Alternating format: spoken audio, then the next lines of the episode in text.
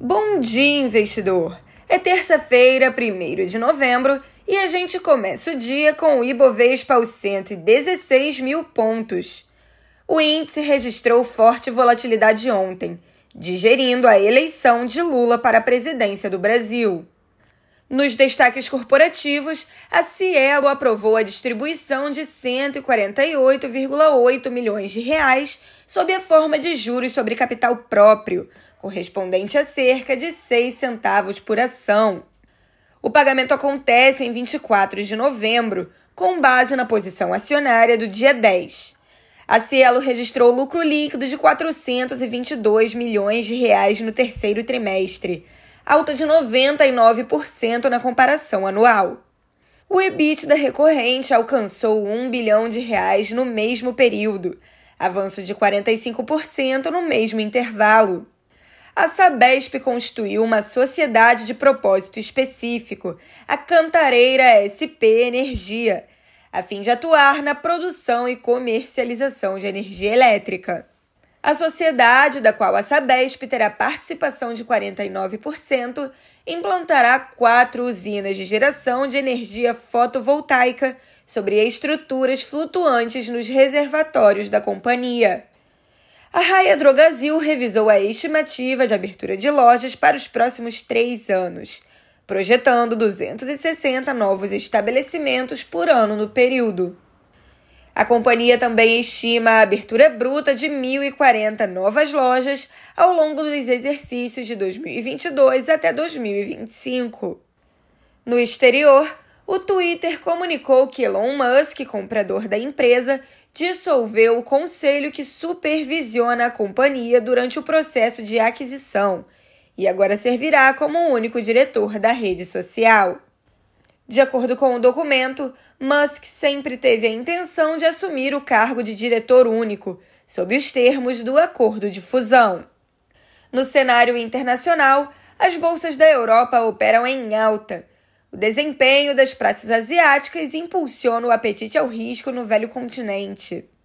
Entre os indicadores econômicos europeus, o índice de gerentes de compras da indústria do Reino Unido recuou a 46,2 em outubro, mínima em 29 meses, mas um pouco acima da previsão de 45,8 dos analistas ouvidos pelo Wall Street Journal. No país, a expectativa nesta semana pela decisão do Banco da Inglaterra que deve continuar a subir juros para combater a inflação elevada.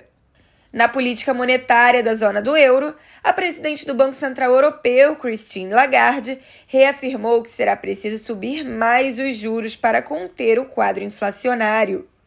As declarações de Lagarde mexeram pouco no desempenho das ações. Entre os papéis em foco, a BP opera entre perdas e ganhos. No balanço trimestral, a companhia registrou prejuízo no terceiro trimestre, mas também avanço na receita na comparação anual. As bolsas da Ásia fecharam em alta generalizada. Rumores nas redes sociais de que a China estaria se preparando para relaxar restrições contra a Covid-19 em março impulsionaram os mercados do continente. Pequim não confirmou as informações. O ministro das Relações Exteriores da China, Zhao Lijian, disse hoje que não tinha conhecimento da situação. A agenda do dia inclui os PMIs industriais dos Estados Unidos de outubro, com divulgação às 10h45 da manhã e às 11 da manhã. No mesmo horário, saiu o relatório JOLTS de empregos referente a setembro. Na temporada de balanços, a Pfizer publica o resultado antes da abertura. Por aqui, a agenda traz a publicação da ata mais recente do Copom. Também sai a produção industrial de setembro, às 9 da manhã. Na temporada de balanços, SBF e Vulcabras divulgam os resultados após o fechamento. Dando uma olhada nas cotações, são 8 e 10 da manhã e o índice da Inglaterra avança 1,6%. O índice alemão avança 1,2% e o índice francês avança 1,8%. Os futuros de Nova York também operam positivos, com altas que variam de 0,7% a 1,17%.